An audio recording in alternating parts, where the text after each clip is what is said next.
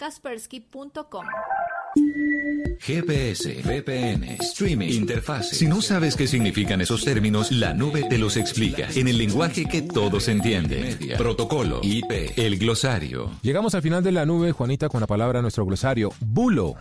Bulo, a ver. Bulo es el mismo hoax o es la noticia falsa. Muy conveniente y muy pertinente para estas épocas, Juanita. Los hoax y los bulos hacen alusión a cadenas de noticias o de contenidos o falsos eh, rumores que se comparten vía internet, vía redes sociales, vía correo o vía chat. Hoax, bulo, la palabra de la noche en la nube. Nos vamos, fue un gusto acompañarlos. Mañana más tecnología e innovación en el lenguaje que todos entienden. Antes de irme, una recomendación que si están en Facebook, busquen la página de la Universidad Sergio Arboleda, porque hoy a las seis de la tarde, hace poquito, tuvieron una conversación muy interesante sobre salud mental y cuarentena. Está guardado ese live para que usted lo pueda consultar en caso de que este tema le interese. Nos encontramos mañana con más tecnología e innovación aquí en la nube. Chao a todos.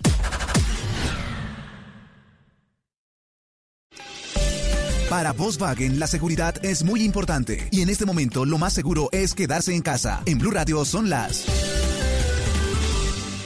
Esta es la hora en Colombia, son las 8 de la noche. Para Volkswagen la seguridad es una prioridad. Investigamos y desarrollamos tecnologías para hacer que tu carro sea cada vez más seguro. Pero hoy lo más seguro es dejarlo quieto y quedarse en casa, en familia Aprovecha el tiempo para reconectarte y disfrutar de la compañía de los que más quieres. Es un mensaje de Volkswagen. Ah, y recuerda lavarte las manos con frecuencia. Son las 8 de la noche. Aquí comienza Mesa Blue con Vanessa de la Torre. Muy buenas noches y bienvenidos a Mesa Blue, numeral Vanessa con mi familia yo. Yo hago un montón de cosas. Cocino, eh, tengo paciencia, sobre todo me resguardo en mi familia que es tan importante. ¿Usted qué hace en esta cuarentena con su familia? ¿Usted juega con sus hijos? ¿Usted trata de mantener la paz y la tranquilidad y la calma en medio de esta situación tan angustiosa y tan preocupante? ¿Usted qué hace todos los días?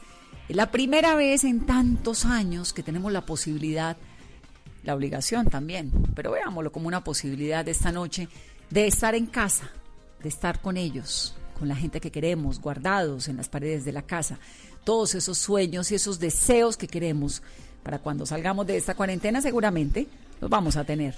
Pero por ahora, ¿usted qué hace en familia? Con numeral, Vanessa, con mi familia, yo, los estamos leyendo, los estamos escuchando, Carolina. Vanessa, buenas noches. Eh, con mi familia yo comparto recetas, eh, también estamos compartiendo en los grupos de WhatsApp que tenemos esas fotos que uno se encuentra en el computador que no prendía hace años y también sin duda la videollamada antes de dormir eh, todos los días porque están en una ciudad diferente, entonces es la manera de acercarnos, de recobrar la esperanza y nuestros oyentes en esta noche también nos están enviando muchos comentarios con nuestro numerar Vanessa con mi familia yo. Escribe Luz Dari Cortés, todas las noches jugamos parqués y pienso renunciar a jugar porque mis hijos me hacen trampa con el papá. También Violeta Casir nos escribe desde Buenos Aires. Vanessa, con mi familia yo vemos películas, arrunchis, jugamos escondidas y contamos historias en la terraza en la noche. Joana Urrea escribe, mi niña de cuatro años se disfraza y la cama se convirtió en el brinca-brinca. El pasillo del apartamento es un sendero para montar bicicleta y a su vez una pista de velocidad para la patineta. Una belleza, cara de gato sonriente con ojos en forma de corazón. Nos escribe también Ruth Cruz. Hola Vanessa, estamos felices porque todos los días hacemos zumba y el ejercicio que no hacíamos antes. Eh, Catalina Gómez, aquí va lo mío. Vanessa, con mi familia yo estoy entregada a la cocina probando recetas y muy feliz. También Valentina Salazar Pinilla nos escribe y nos manda una foto. Vanessa, con mi familia yo me hago mascarillas. Nos escribe también a esta hora la pesada de la moda que es de la casa de Mesa Ulu. Escribe Vanessa, con mi familia yo hago videos y él cocina. Hoy por primera vez hizo pan francés y nos manda también su video. Betty Rodríguez escribe, Vanessa, con mi familia yo analizamos el comportamiento de nuestros vecinos en las demás torres. Tenemos a varios categorizados, los que cocinan mucho, los que hacen ejercicio todo el tiempo, los que se visten de cualquier manera, los que se arreglan para salir y mucho más. Son algunos de los comentarios de todos nuestros oyentes que se unen a esta hora con nuestro numeral Vanessa con mi familia yo. Estamos recibiendo un montón de mensajes, pero también un montón de videos, que eso es muy emocionante, saber con videos y con fotos cómo es su familia y cómo viven estos días tan complicados.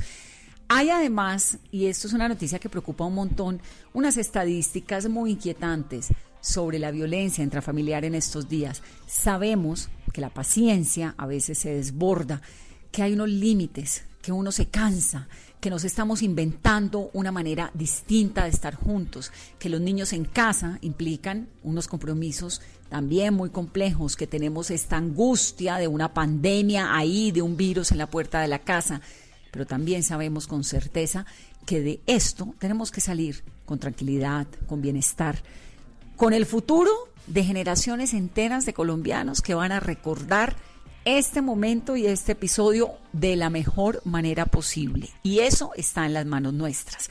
Muchos videos también, Paola. Con el numeral Vanessa, con mi familia yo, nos están enviando muchos videos hasta ahora. Jimmy Hernández nos dice, Vanessa con mi familia yo juego donde mi vieja. Un abrazo, Vanessa de la Torre desde Girardot. Nos está mostrando el video donde está jugando con su gatico. Oma Duque nos envía un video en donde su familia está haciendo ejercicio en las noches. Muchas fotos nos envían a esta hora nuestros oyentes. Vanessa dice Valentina Salazar. Vanessa con mi familia yo me hago mascarillas. Dice Diani Velázquez. Vanessa con mi familia yo estoy jugando Lego y nos envía la foto donde efectivamente está tratando de armar un Lego. Nos dice Jesús Mendoza al 101% con él, Vane. Vanessa en casa yo. Nos muestra fotos donde está compartiendo con el niño y haciendo distintas actividades. Nos dice Elena Guevara, a mi hermano le dan arranques de cocinar algo diferente e intentar cosas nuevas y míralo aquí, nos están viendo una foto de su hermano haciendo una pizza. Nos dice también Catalina Gómez, compañera de Noticias Caracol, aquí va lo mío, Vane de la Torre. Vanessa con mi familia yo estoy entregada a la cocina, probando recetas y feliz. También nos dice Ofel Pachón, Vanessa con mi familia yo siguiendo la idea de Don Popeto. Diariamente viajamos, hemos ido a Disney, a Maquita en Honduras, París, Safari en África y ahí vamos. Nos dice también Jenny Cala, Vanessa con mi familia yo estamos activos haciendo ejercicio en casa, mis papás y mis hermanos muy juiciosos y yo, yo feliz de poder estar con ellos.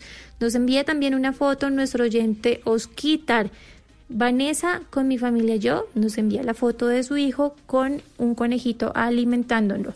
Y nos dice Carlos Morales, Vanessa con mi familia y yo planarrunchis, con mi hijo lo bueno de la cuarentena es pasar más tiempo con los seres queridos, después de la tormenta viene la calma. Saludos, Vane. Y por último, Felipe Sánchez. Vanessa con mi familia yo hago plan para ver Netflix luego de terminar trabajos de las escuelas. Son las opiniones hasta ahora, Vanessa, de nuestros oyentes con el numeral Vanessa con mi familia yo. Ahora, el presidente, como todos los días, a las seis de la tarde, como parte de estos anuncios y de este sistema de gobierno nuevo para estar cerca de la gente, hizo unos anuncios y explicó en qué consiste esto de la mitigación, en qué consiste esta fase en la que estamos, Caro. Vanessa, en este ejercicio de pedagogía que está haciendo el presidente Iván Duque todas las noches a las 6 de la tarde, anunció que hoy a las 9 de la noche hablará telefónicamente con el presidente de Corea del Sur para coordinar estrategias que permitan que ese país dé recursos a Colombia en pruebas rápidas, en reactivos químicos para realizarla y demás esto para la estrategia de mitigación en la fase en la que ya está Colombia. La idea, según el presidente, es poder aplicar lo que ha hecho el país asiático que logró aplanar la curva de contagio basado en la realización de pruebas masivas desde el inicio de los primeros contagios y así también lograr el rastreo de las cadenas de contacto de los enfermos. Muy bien, vamos entonces a ponerle un poco de música a la vida, a descansar. Hoy es miércoles, es el ombligo de la semana, cogemos fuerzas para seguir en lo que viene. y aunque todas las mañanas nos levantemos esperando a que anochezca para volver a esperar cuando amanece, la vida va pasando, hay un montón de cosas interesantes a nuestro alrededor y sobre todo la certeza de que estamos vivos, estamos bien y estamos con la gente que queremos. Así que metámosle toda la ficha y arranquemos. Mesa Blue, hoy miércoles. Tengo la suerte de no creer en la suerte. Tengo la fe de que hay vida después de la muerte. Tengo la vista de águila, pues en la meta. Tengo la sangre legítima de este planeta. De mi abuela tengo la paciencia, de mi abuelo la sabiduría, de mi padre me quedo. Constanza Alarcón es la viceministra de Educación de Colombia. Doctora Alarcón, bienvenida a Mesa Blue, qué gusto tenerla. Vanessa, buenas, buenas noches, ¿cómo estás? Muchas gracias por la invitación. No, pues aquí lidiando con todo esto, usted sabe que nos cambió la vida a todos. Y hay un tema que nos inquieta un montón y es el tema de las familias adentro, ¿no? Las familias guardadas durante, por ahora, hasta el 13 de abril, pero muy seguramente pues esto se va a prolongar. ¿Qué pasa con los niños? ¿Qué pasa con la educación de los niños en Colombia? Digamos, de qué manera todo esto está impactando y qué está haciendo el Ministerio de Educación. De todo eso quería hablar con usted y tal vez arrancar como por un panorama general. Usted que está allí en el Ministerio, ¿cómo ve la manera como los niños han estado eh, no sé si están siendo muy juiciosos o no con los mecanismos que el Ministerio les está entregando para estudiar. Vanessa, muchas gracias por la oportunidad. La verdad, este es uno de los temas para nosotros más importantes en este momento, porque claramente lo que con lo que nos encontramos en este en este momento es que la situación, la emergencia sanitaria, obviamente que estamos viviendo, representa para todos todas las personas, los miembros, todos los miembros de la familia, los niños, quienes los, quienes los cuidan, las demás personas, un cambio súbito y esto obviamente desestabiliza y necesitamos actuar para poder adaptarnos y transformarlo con mucha, pues con oportunidad y con pertinencia.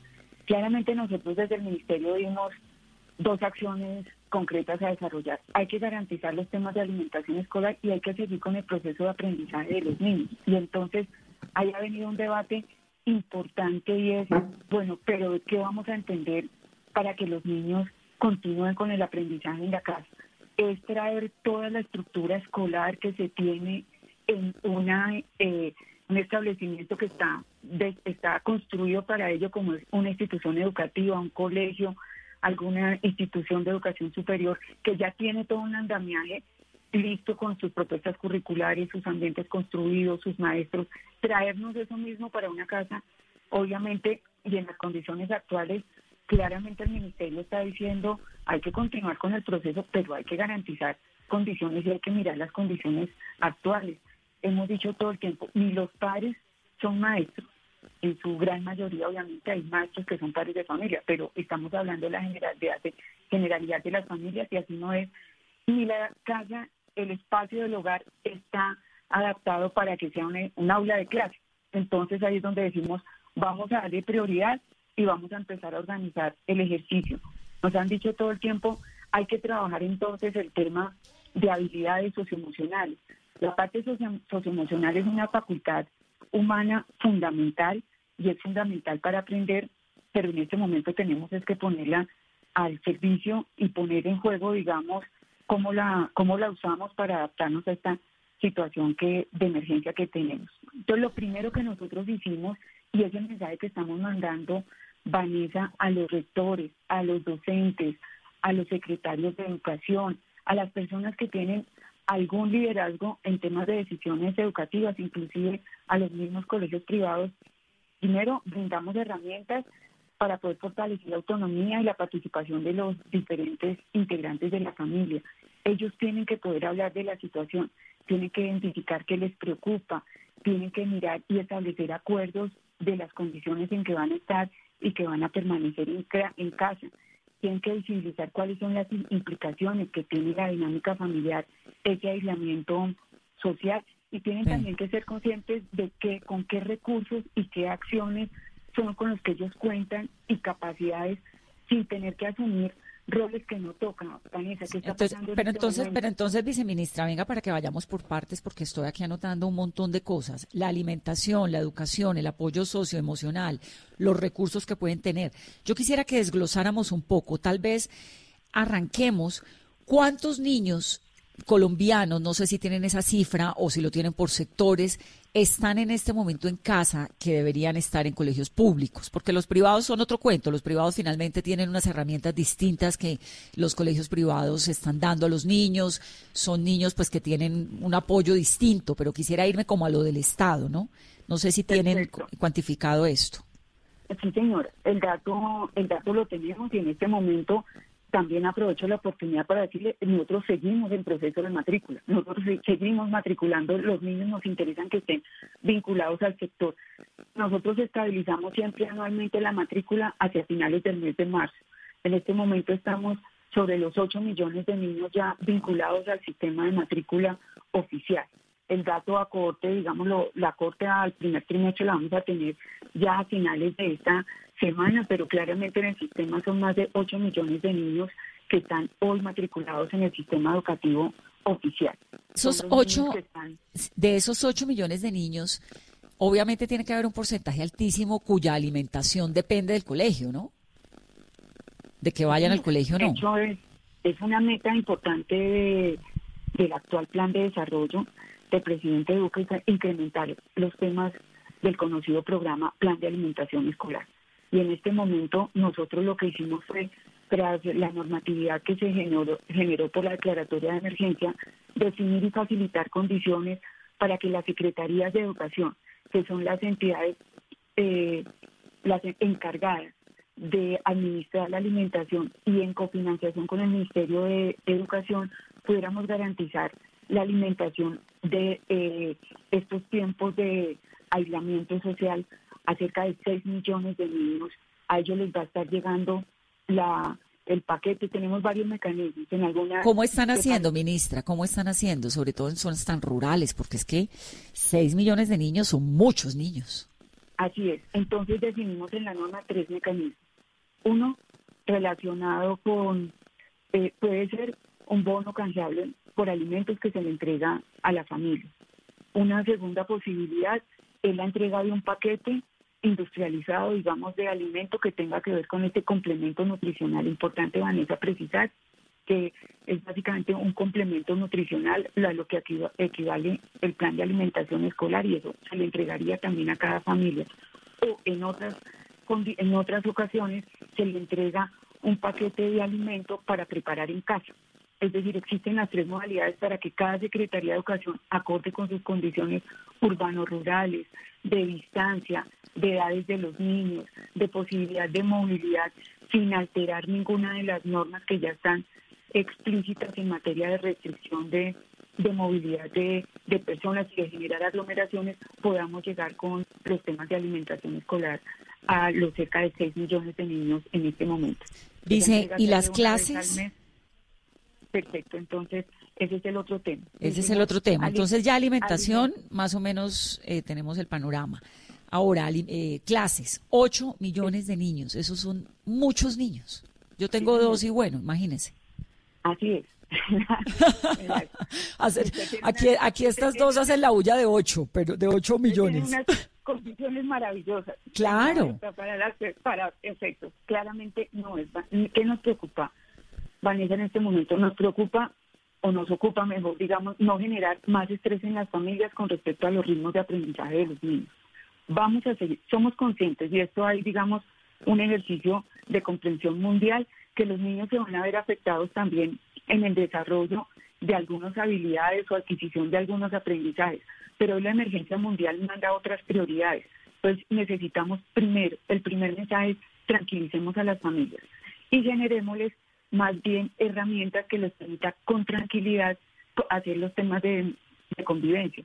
¿A qué nos referimos? Ahí tenemos que invitar a la creatividad. La actividad diaria de una casa, el lavado de la loza, las rutinas de aseo, la organización de la casa, deben ser acciones que ojalá adquieran un componente lúdico, que se utilicen para el juego y eh, se utilicen, se hagan de manera lúdica y de manera agra- agradable sin perder rutinas, sin perder el tema de acuerdos y normas que deben existir en los diferentes hogares para que realmente el niño tenga la posibilidad de seguir estructurando su proceso vital, porque como usted lo dijo, muy seguramente va a ser bastante tiempo que vamos a estar en este aislamiento preventivo. Entonces, ese es una un primer eh, ejercicio y en eso hemos venido desarrollando orientaciones y guías para la comunidad en general, una para los docentes y directivos docentes diciéndoles, por favor, démosles herramientas a las familias, que las guías y material que ustedes están preparando sea para los temas de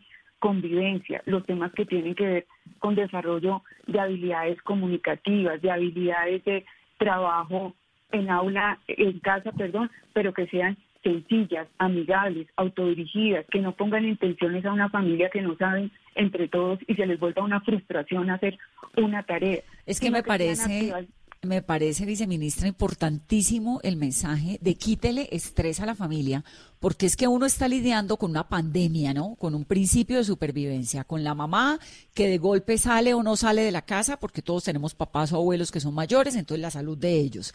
Luego que uno no puede salir, que tiene que ver cómo trabaja desde la casa. Es decir, todo es un estrés muy grande y los niños terminan siendo uno obligado entonces a que además tienen que saber eh, multiplicar y la tabla periódica y no sé qué, me parece clave ese mensaje que están enviando desde el ministerio, de bájele el estrés un poco a la cosa, ¿no?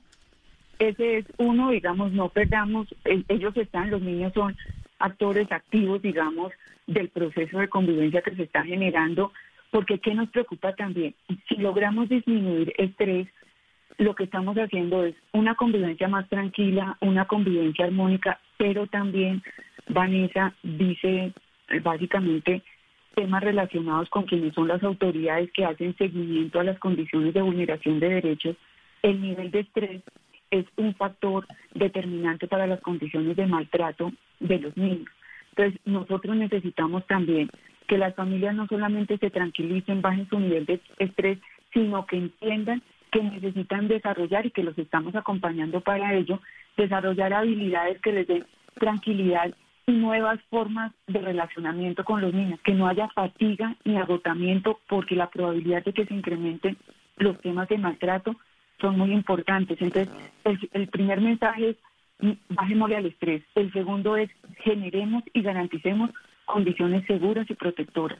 Hay que garantizar que no haya, que los temas de maltrato infantil disminuyan, pero que no haya acceso tampoco sin control de cuidadores o de personas extrañas que tengan también posibilidad de acceder a los niños de alguna manera, porque también conocemos qué está pasando en este momento. Esta mañana eh, hacíamos reunión con autoridades de bienestar familiar, con la consejería, con protección, eh, con prosperidad social, mirando acciones. Nos preocupa que empiezan a disminuir eh, las denuncias. de las denuncias. Y nosotros sabemos que no es que el tema se esté controlando.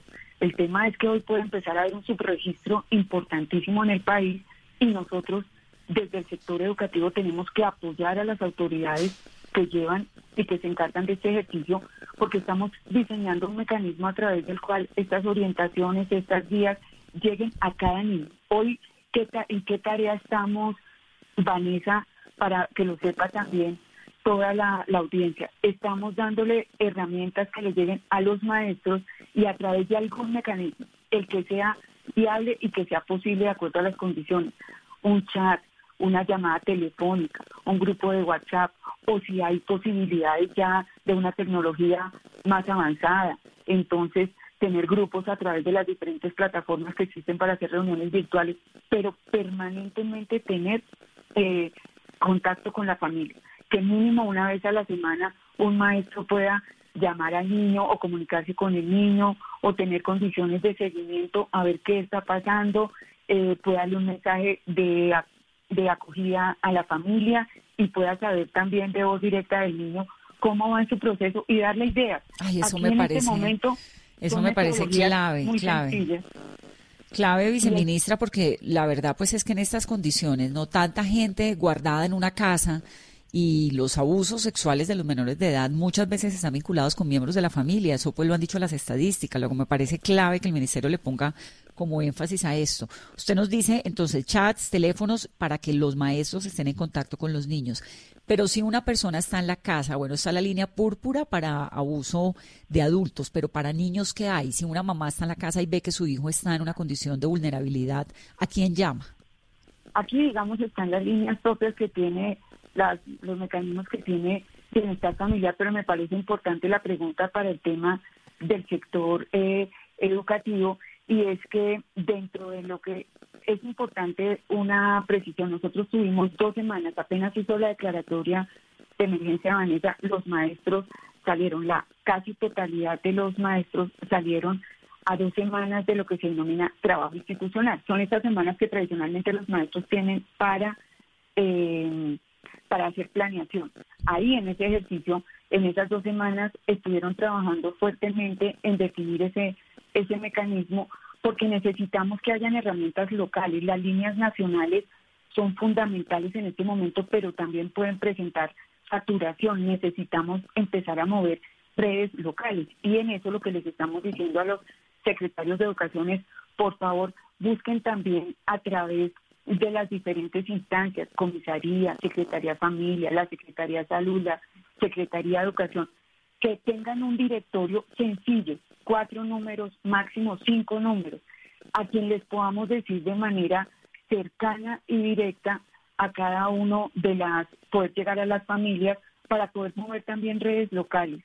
Vanessa, aquí necesitamos bajar mucho en las capas, digamos, que tenemos o en los niveles de organización y mover y dinamizar mucho todas las redes locales que haya de apoyo, así como estamos utilizando radio y televisión para volver a hacer temas y programas educativos, también tenemos que buscar otros mecanismos que sean locales y eso ya lo puede hacer cada entidad territorial. Le corresponde al Ministerio darle orientación a cada Secretaría de Educación para que desarrolle estas herramientas y puedan las familias tener ese directorio local. Lo estamos llamando así para que ellas sepan también que tienen una posibilidad. Que se sientan acompañadas. Que es, exactamente. Que, es clave.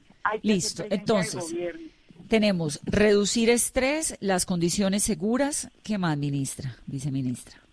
Hay un tercer, digamos, elemento que estamos trabajando, además de del ejercicio de, de estrés y de, y de acompañamiento, y un tema que puede ser como paradójico, digamos acá, pero uno como habla de deserción escolar.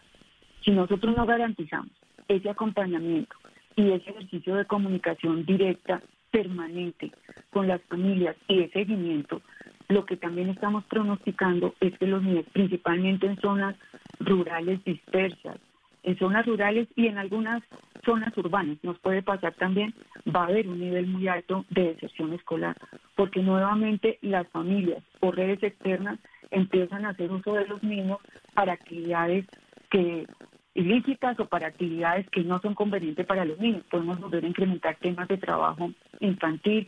Es muy fácil perder contacto nuevamente con los niños que están en zona rural y en realidad dispersos. Entonces, un tercer elemento que a nosotros nos parece clave también que podemos garantizar con este esta comunicación permanente con las familias es que va a haber control y se le va a decir a la familia, ojo que esto es, estamos actuando en corresponsabilidad, le estamos apoyando con esto, estamos acompañando, pero usted debe garantizar que el niño, primero como colombiano, debe garantizar las medidas de aislamiento preventivo en que estamos todos los colombianos en este momento, eh, pero también nos debe garantizar que el niño se encuentra haciendo actividades para niños que le aporte a su proyecto de vida y no, entre comillas, aprovechar la situación que sabemos que pasa en muchas regiones y muchas zonas del país, principalmente esas zonas dispersas.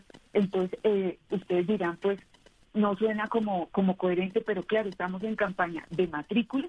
Necesitamos avanzar en matrícula para poder garantizar la totalidad de los niños inscritos al sistema y prevención de la deserción, porque la condición puede ser un factor de riesgo para la deserción de los niños al sistema educativo. Ahora, en cuanto a pensum académico, matemáticas, español, porque entiendo todo esto de que ahora lo que tienen que aprender, esto de la convivencia, que las actividades diarias y la reducción de estrés, el primer punto que nos explicaba, se vuelva como, hay cosas que uno en la vida tiene que aprender sí o sí, ¿no? Que no necesariamente están en los libros de matemáticas y en el álgebra de Baldor, que no sé si todavía la usan, sino como de, de la convivencia de la vida, que eso creo que es lo que estamos aprendiendo, no solo los niños, sino todos en todo el planeta, unas herramientas distintas de vulnerabilidad, etcétera. Pero en el pensum académico, ¿qué están aprendiendo? ¿Cómo están manejando desde el ministerio para que los niños que tienen que aprender a sumar en cierta edad aprendan a restar, a dividir todo esto? ¿O eso queda aplazado? ¿O cómo lo están manejando? excelente la pregunta, Vanessa. No, eso no queda aplazado. En un tiempo récord, ¿qué hicimos desde el Ministerio de Educación? A través de dos medios, uno físico y uno virtual. Lo que hicimos fue adaptar todas estas propuestas de educación que requieren acompañamiento, que, eh, direccionamiento, intencionalidad de algunas metodologías, que es lo que hace con bastante sabiduría un maestro, lo que hicimos fue adaptarlas a esquemas de autoaprendizaje.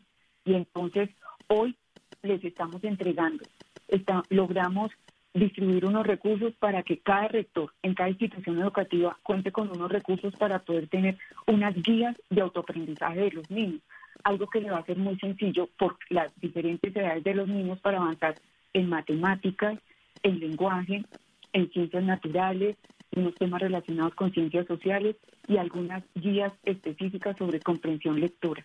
Esto lo que le decimos es, eh, eh, tenemos que generar las condiciones y por eso hablamos de este tema del manejo del estrés, de calmémonos y, vamos, y empecemos a respetar los ritmos y si generemos condiciones para que los niños sigan en su aprendizaje. Como hay muchos niños y muchas familias que no tienen acceso a Internet, hay un paquete de guías físicas, pero el, gran aporte también que hizo el Ministerio de Educación y que en un tiempo récord, récord eh, digamos, disminuimos en cinco meses una, un proceso que teníamos pensado para mediados del próximo semestre, lo tenemos ya listo y lo hicimos en lanzamiento hace dos semanas que es en la página del Ministerio de Colombia Aprende, que es un portal muy conocido por los colombianos, principalmente en el ámbito educativo. Se hizo ya toda una reorganización y hoy tenemos más de 80 mil contenidos digitales que le permite a un maestro también bajar, mirar guías, orientaciones,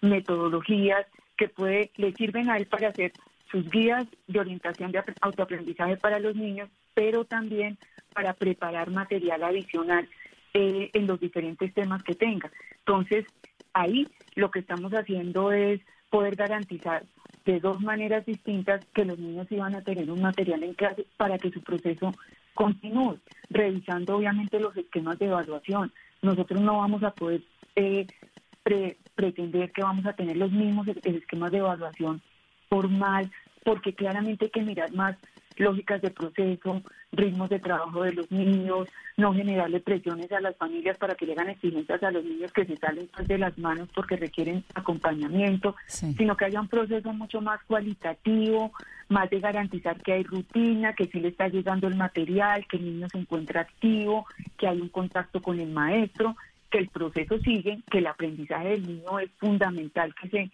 estimule y que se genere en ese tiempo que va a estar en casa, pero unas condiciones de cuidado y salvaguarda que priorizan en este momento la vida, básicamente es como el mensaje estructural que desde el sector educativo estamos mandando.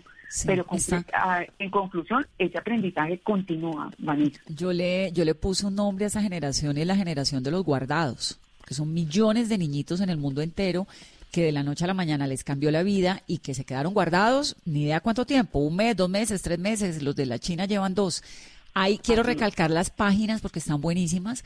Eh, contenidos para aprender y ahí lleva uno a contenidos para aprender.colombiaaprende.edu.co y ahí aparece básica primaria, básica secundaria, media, lo que quiera aprender. Entonces también para los oyentes que sepan que se meten allí y, y, póngale al niño el curso, ahí está la clase, para que mientras eh, eh, tienen el teléfono, pueden acceder a través de cualquier plataforma del computador, si no tienen computador en la casa del teléfono, con internet, ahí se pueden meter un poquito a buscar información, grado 1, grado 2, grado 3, y hay ejercicios para los niños para que lenguaje, matemáticas, ciencias, está muy bien esto, viceministra, le da uno como un tanto de, de tranquilidad de saber que los niños pueden acceder a, estas plataformas.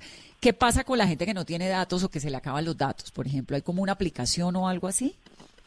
Estamos mirando diferentes alternativas. Vale la pena decir que en generosidad y en solidaridad total hemos recibido muchísimos ofrecimientos de, cooperantes, de diferentes organizaciones, fundaciones, y en eso estamos trabajando en este momento para mirar de qué manera, por ejemplo, muchachos que estén, adolescentes que están en etapas de educación, en la franja, digamos, que se denomina educación media, que aprenden también habilidades eh, técnicas específicas en algún, en algún oficio concreto. Sabemos que el tema del plan de datos es crucial. Estamos mirando con el SENA de qué manera nosotros pudiéramos hacer un ejercicio de apoyo para ampliar, por ejemplo, los planes de datos de los muchachos y que tengan la posibilidad de estar manejando esa herramienta de manera permanente. Pero para los muchachos que evidentemente, o los niños y las familias que sabemos que en la emergencia, por más de que metamos aceleradora, muchas cosas no vamos a lograr. Eh, te decía, por eso hay un paquete de guías que van a ser impresas, escritas, que le van a estar llegando y creo que en este momento rescatar radio y televisión está siendo un mecanismo clave ya a través de Señal Colombia está toda la plataforma montada también, hay horarios específicos en que también las familias pueden hacer, porque la televisión claramente sí es un medio eh, que llega y que tiene más cobertura, sigue existiendo, sabemos que cerca de un 3.7% de la población no tiene energía, pero estamos buscando cómo a través de eh, algunos mecanismos de apoyo con empresa privada les vamos a llegar con el kit de material físico, ya no con herramienta virtual, principalmente a niños de ruralidad dispersa. En eso estamos en este momento y esperamos tenerlo definido para la próxima semana. Viceministra, en este proceso de clases desde casa es sin duda eh, necesario el acompañamiento de los papás. Una frase que usted nos decía al principio y es que no todos los padres son maestros. En medio de tantos cambios y de la adaptación en la cuarentena, ¿cuál es ese mensaje a los papás para que de cierta manera no abandonen a sus hijos en este momento? Porque la paciencia creo que en algunos casos ya está llegando al límite. Sí, ahí hay como tres mensajes que nosotros estamos mandando a las familias. Eso es verdad, lo que nos llegan todo el tiempo, eh, reportes, informes de familias, estoy desesperado, estamos desesperados, esto no para, esto. En ese mensaje de tranquilidad hay que hacer eh, primero eh, como tres mensajes, un ejercicio y un material que estamos mandando para persistir en los temas de prácticas de autocuidado y cuidado. En eso creo que hay un mensaje central y fundamental que se le manda a las familias bajo el ejercicio de bajémoslo y aprendamos acá en estas formas de convivencia, escuchémonos, empecemos a aprender a eh, compartir espacios de alimentación, miremos cómo nos distribuimos distinto las tareas de la casa, las labores de la casa, el juego. El juego es una herramienta fundamental. Estamos orientando también para que las Secretarías de Educación nos ayuden también a dotar a los niños, a las familias de juegos caseros, juegos que sean didácticos, educativos, que pero permitan la convivencia. Es un mensaje de creatividad, si se quiere, a las familias para que hagan grato el día a día, la rutina lavados de manos, la higiene de la casa, de las noticias se puede generar discusiones sobre el tema de cómo se comporta el virus, porque pues sabemos que estamos repletos de noticias todo el tiempo, entonces, ¿qué pasa con el comportamiento del mismo virus en todo el mundo y entonces aquí es un acercamiento a la geografía, entender diferentes grupos, diferentes poblaciones, en conversaciones que sean muy sencillas, que sean muy amigables para las familias y que no los ponga, cuando decimos que no es un maestro, me estoy hablando del sentido estricto de lo que implica un licenciado, uno de nuestros 330 mil maestros que tenemos hoy en Colombia que dan cuenta de la educación oficial, digamos, no es ese maestro oficial, pero de en otra en otra concepción o comprensión de lo que es un maestro, pues uno diría sí es un ser que da luz, que ilumina, que acompaña, que acoge. Pero eso uno a duras penas, ministra, está aprendiendo a ser papá y mamá. Y ahora entonces, además maestro, ¿no? Sí, Durísimo. el mensaje claramente es ni la casa, el colegio, ni los padres, los maestros, por eso bajarle a toda la el nivel de exigencia y de metodología que estamos utilizando para orientar eh, orientar esos procesos que, se desarrollan en casa, es decir, lo que esté bajo la capacidad de ellos. Hoy no les podemos decir otra cosa distinta que ellos aprendan rápido el álgebra que no aprendieron, que lo aprendan ahorita sabiendo que además muchos tienen que hacer teletrabajo, otros están con problemas financieros, otros tienen, tienen la angustia de la noticia diaria y del incremento, más decirle responda por las cinco lecciones de los niños o hágale la tarea al niño. Durísimo. No, creo que ahí sí estaríamos mandando el mensaje errado a las familias. Hay que acompañar al niño y convivir con el niño con tranquilidad, respetarlo, escucharlo y garantizar posibilidades de que sea niño. El niño corre, el niño brinca, el niño canta, el niño propone y, y eso requiere niveles de tolerancia importantes que son los que nosotros estamos empeñados en trabajar con las familias para que tengan sobre eso autocontrol y que tengan manejo necesario.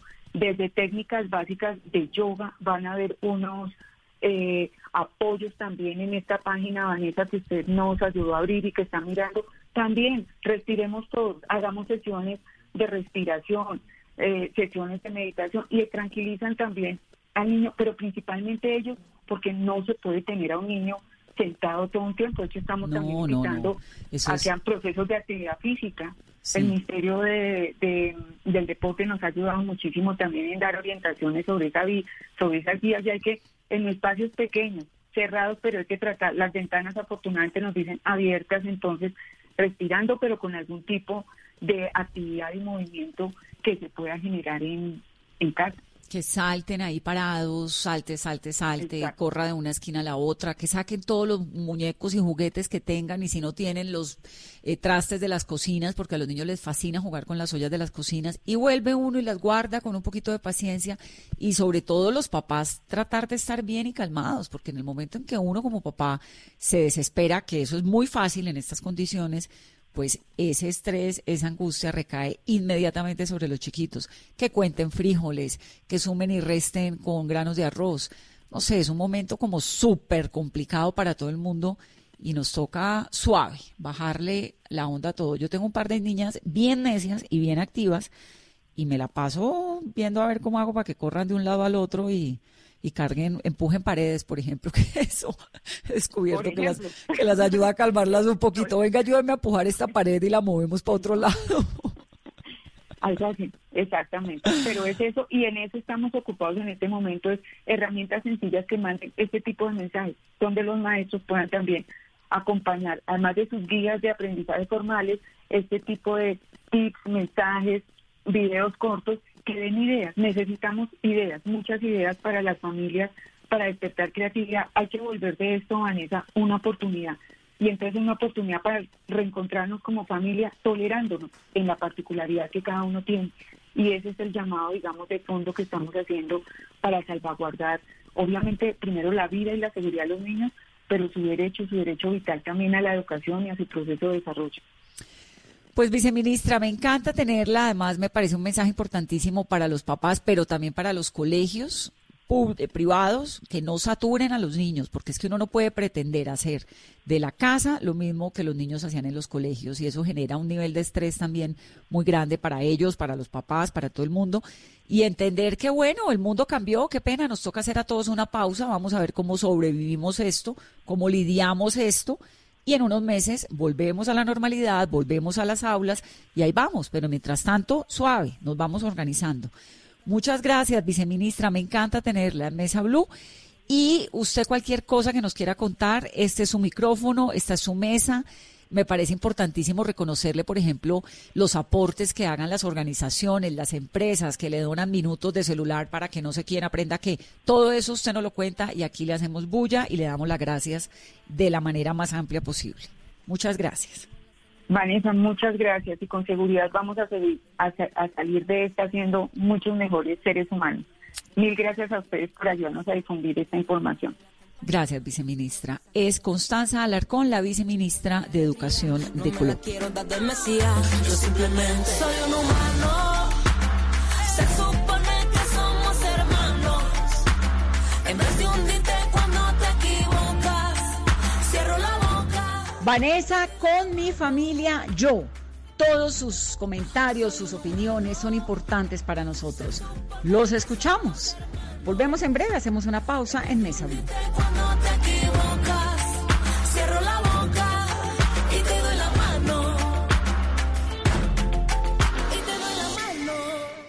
Todos tenemos un reto, algo que nos impulsa Eso que nos hace levantar de la cama todos los días. Un sueño que nos lleva al límite y nada más importa. No importa el dolor, ni la frustración. No importa el tiempo. Un reto que es a la vez nuestro combustible y nuestra obsesión. Porque nada se consigue de la noche a la mañana. Este es mi reto. ¿Cuál es el tuyo? Pasta Sonia. Sabor y energía que te hacen mejor. Trabajamos pensando en usted.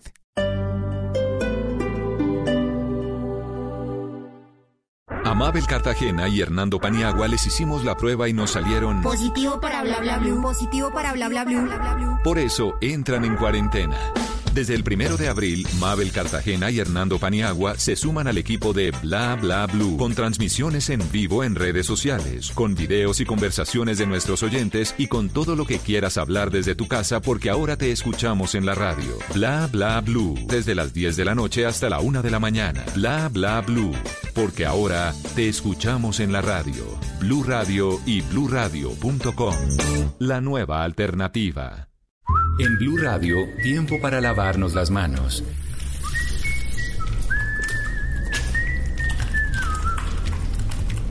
Tómate el tiempo para cuidarte y para enterarte de todo sobre el coronavirus. Síguenos en redes sociales, en bluradio.com y en todos los espacios informativos de Blue Radio. Numeral Yo me cuido, yo te cuido. Blue Radio, la nueva alternativa.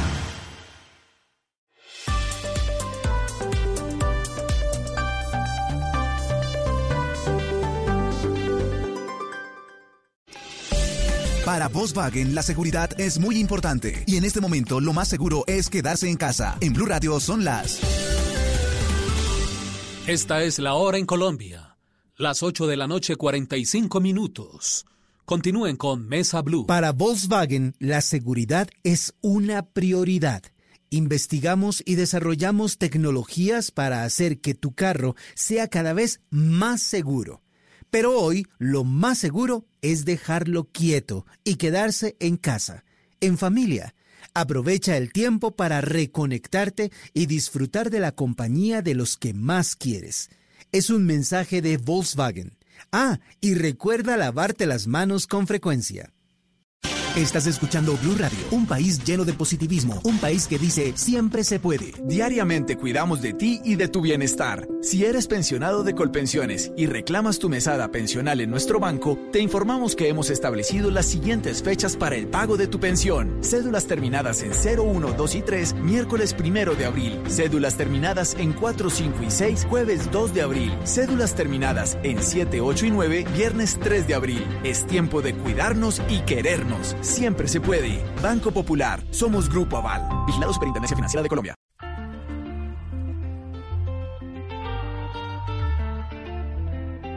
Somos humanos. Yeah. Woo. So keep down. Dilo. Numeral con mi familia, yo. ¿Qué más dice la gente? Somos tendencia en Twitter a esta hora, en las redes sociales. Esta es su mesa. Siempre escuchándolos, siempre acompañándolos y siempre agradeciéndoles que nos dejen acompañarlos a esta hora. Vanessa, llena de mucha alegría ver que los colombianos se están tomando con calma estos días de cuarentena. Seguimos recibiendo muchos comentarios con nuestro numeral Vanessa con mi familia Yoes. Escribe Eduardo Muñoz, mi combo son mis gatos, mi labrador llamado Mateo y mi esposa y mi hijo. Me encanta estar con ellos siempre, a ellos los amo. Nos escribe también Argon 4040, juegos de mesa, ver televisión, salir a comprar lo necesario, salir al parqueadero a tomar aire y sol cuando el tiempo lo permite. Además, buscar por internet recetas y procurar hacerlas en casa. Arroba libros en tela, Vanessa, con mi familia yo leo y aprendo en casa.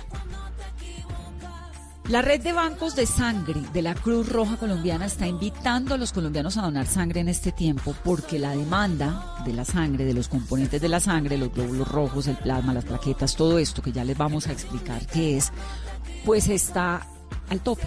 Se está necesitando sangre en Colombia. La doctora Aidanubia Rodríguez es la directora del Banco Nacional de Sangre de la Cruz Roja Colombiana. Doctora, bienvenida a Mesa Blue. Vanessa, muchas gracias. No, aquí bienvenida. Y los oyentes están aquí para escuchar su invitación. ¿Por qué hay que donar sangre en este momento? Gracias. Mira, lo, lo más importante es saber, Vanessa, que a las personas, la sangre únicamente se puede obtener de los seres humanos. Entonces necesitamos obtener sangre precisamente para las personas que normalmente están en los hospitales. A diario durante el 2018 y 2019 Colombia más o menos transfundió mil pacientes por día. Eso equivale más o menos a cuatro mil componentes diarios que requiere el país en este momento, que no se van a dejar de, de necesitar aunque estemos en esta contingencia. Eso me parece clave. La sangre solamente viene de la sangre. No hay otra forma de producirla. ¿Quién puede donar sangre o quién no puede? Bueno, lo mismo de siempre, pueden donar la sangre las personas entre 18 y 65 años que tengan un buen estado de salud, que pesen más de, de 50 kilos, eh, que no hayan que no hayan consumido eh, eh, sustancias alucinógenas, que puedan que no se hayan realizado cirugías en los 12 últimos meses.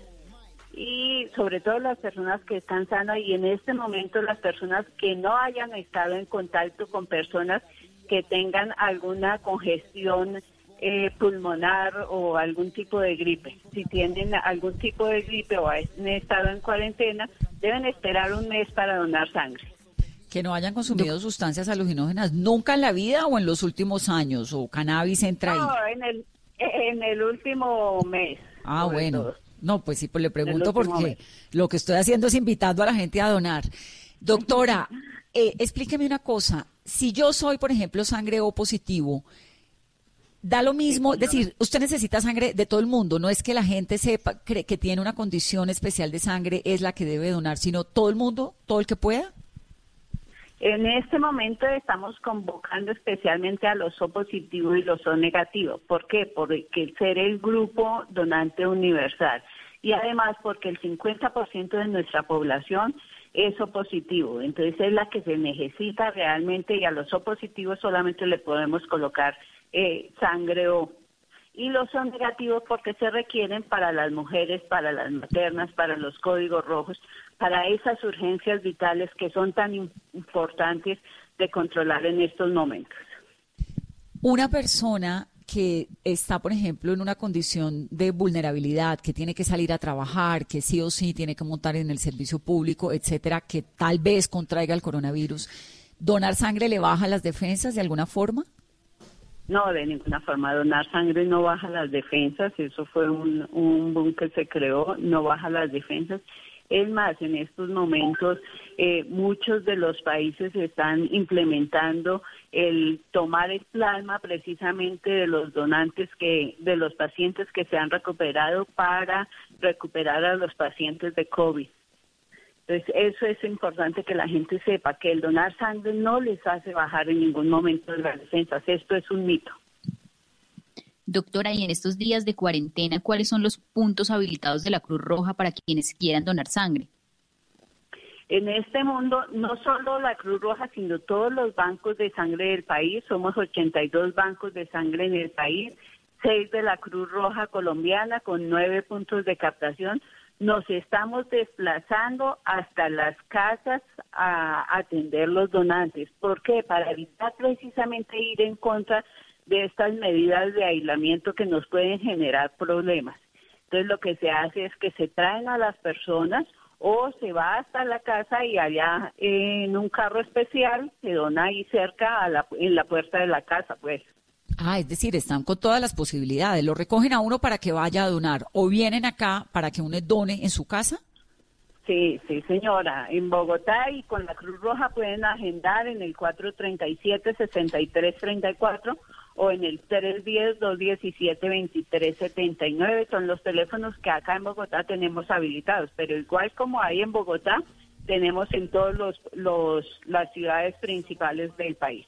Eso me parece importantísimo. Repitamos, vamos a replicar los teléfonos en las redes sociales porque están todas las facilidades y es un momento de solidaridad. Necesitamos que todos seamos solidarios. Yo me voy a agendar, doctora, y le mando mi video haciendo la donación de sangre. Me parece clave además recalcar esto de las defensas, que no tiene nada que ver con las defensas, ¿no?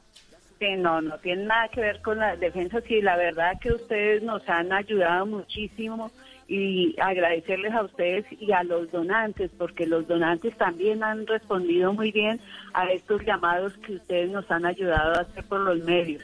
Entonces, Claro. gracias a eso hasta ahora hemos podido mantener y no hemos tenido ninguna urgencia que no se haya podido cubrir por el momento. Doctora, muchas gracias por estar aquí en Mesa Blue. Ya saben, queridos oyentes, ustedes que son tan solidarios, que nos acompañan todas las noches, que nos dejan entrar en sus casas, vamos a hacer una campaña masiva de donación de sangre y pongamos las fotos, Carolina, en las redes, ¿no? Sí, que nos pongan sí, con que el numeral Mesa fotos. Blue y nos cuenten si donaron o no, cómo les fue, si les llegó la persona a la casa o los recogieron y los llevaron. Hagamos una campaña masiva de donación de sangre, porque eso sí es No, y, que- fundamental. y recordarles también el número en Bogotá 310-217-2379 y la posibilidad que hay que van a su casa, lo recogen o en su misma casa puede hacer la donación de sangre. Dime de qué te ha servido en la prisa si no vives bien ni un solo día. No puedes regalar ni una risa, esclavo de la tecnología. ¿Quién lo diría? Que el ser humano sabía que el corazón dolería. Dime por qué cada paso de avance, cinco también retrocedería. Si no puedes estrechar una mano. Continuamos en Mesa Blue, numeral Vanessa con mi familia, yo. ¿Qué dicen nuestros seguidores en las redes sociales? Son muy importantes sus comentarios y la manera como ustedes están viviendo este momento para nosotros. Vanessa, y uno se llena de esperanza viendo tantos comentarios de los colombianos eh, que están siendo muy creativos, se las están ingeniando para poderle dar alegría a sus hijos, para poder compartir en familia. Seguimos recibiendo los comentarios de todos nuestros oyentes. Escribe, Lucho, Vanessa, con mi familia yo teletrabajo, comparto y también tratamos de divertirnos. Vanessa López escribe, le ayudo a mi hijo a realizar sus talleres. Hoy realizamos un video que le mandaron de comunicación corporal.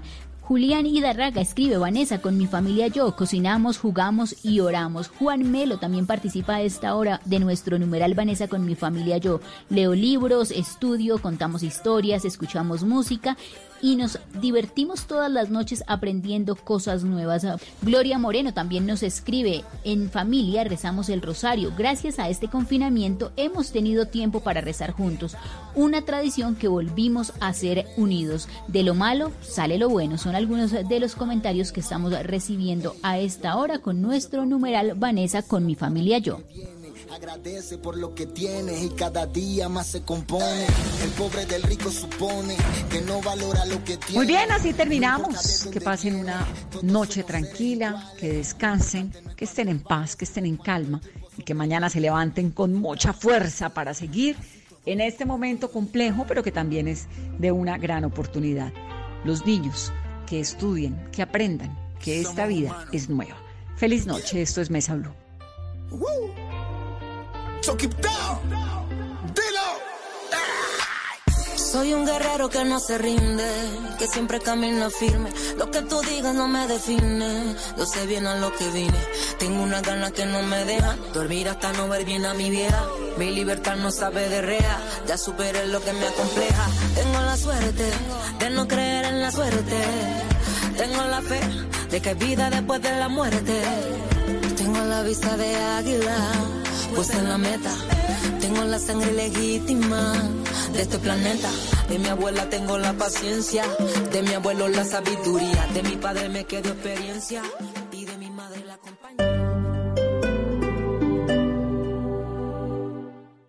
Si es humor, es para el dinero. ¿Aló? ¿Hola? ¿Te puedo hablar o estás No. con tu pareja? Eh, anónimo, amor, es eh, el mecánico. Gordo, pero el man está más vivo que nunca. A ver. Yo siento una cosa de verdad que... Roberto, espérate un momento. Roberto, que está aquí Juana. ¿Qué es lo que dices, Juan? Que lo de la batería, porque yo creo que el problema de Roberto es de llantas. Está en Blue Radio. Estados Unidos ha pedido que Maduro y Guaidó den paso al costado y se convoquen elecciones libres en Venezuela. Internamente Maduro tiene varios problemas. El coronavirus, tiene un problema de gasolina y además de eso Jorge Alfredo tiene una acusación en los Estados Unidos donde eleva al señor Maduro y a su grupo político casi al nivel de un cartel de narcotraficantes y terroristas. Creo que es un paso adicional para tratar de resolver un problema que hoy afecta a Venezuela y al mundo sin Voz Populi. Oye, y si viste lo que pasó, ¿no? Los Estados Unidos que Maduro vale 15 millones de dólares. Me he dicho, ya salió más caro que James. De lunes a viernes desde las 4 de la tarde. Si es humor, está en Blue Radio, la nueva alternativa.